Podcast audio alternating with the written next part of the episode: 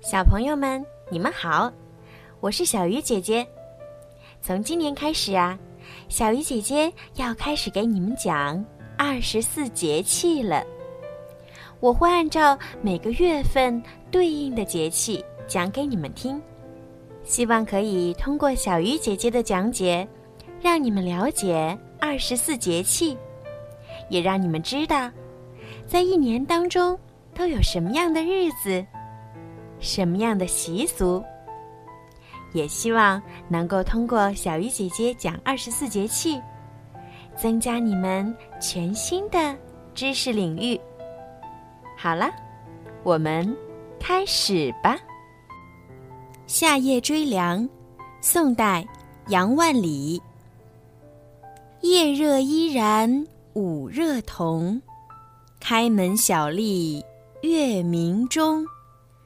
竹深树密虫鸣处，时有微凉不是风。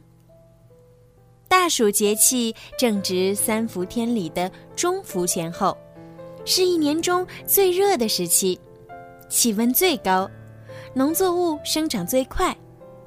同时，很多地区的旱、涝、风灾等各种气象灾害也最为频繁。大暑一般都在每年的七月二十二号到二十四号之间的某一时刻。防中暑。正值暑假，兰兰和明明玩的可欢了。奶奶总是叮嘱要戴草帽，要在树荫下玩，不要在太阳下晒，还拿了一个装满水的水壶给兰兰，嘱咐她和明明多喝水。每当兰兰和明明回来，姥姥都要给他们切西瓜吃，防止中暑。大暑三候：初候，腐草为营；二候，土润入暑；三候，大雨时行。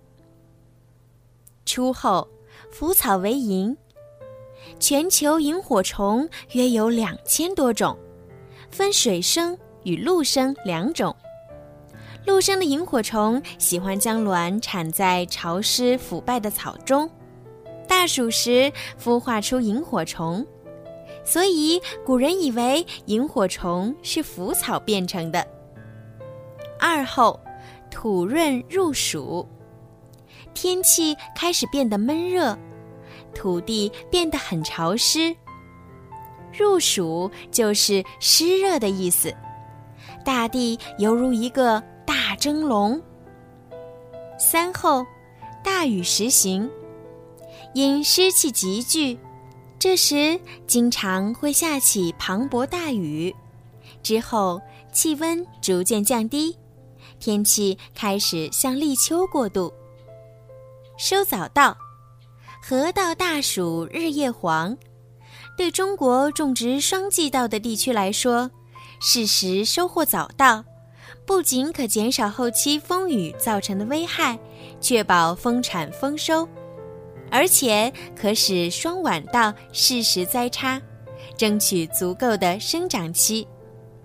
灌溉，这时，棉花花龄期叶面积达生长期中最大值，是需水的高峰期。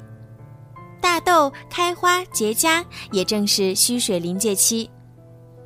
农谚说：“大豆开花，沟里摸虾。”出现旱象，应及时浇灌。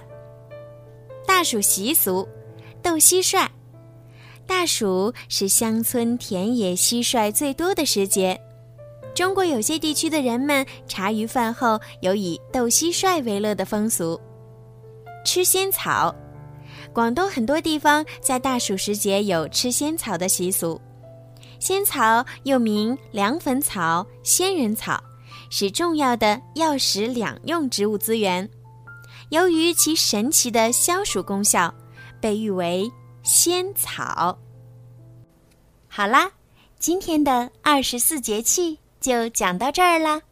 现在，让我们一起来唱二十四节气歌吧。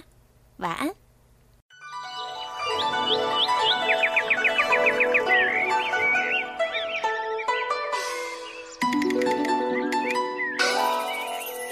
春雨惊春清谷天夏满芒夏暑相连秋处露秋寒霜降冬雪雪冬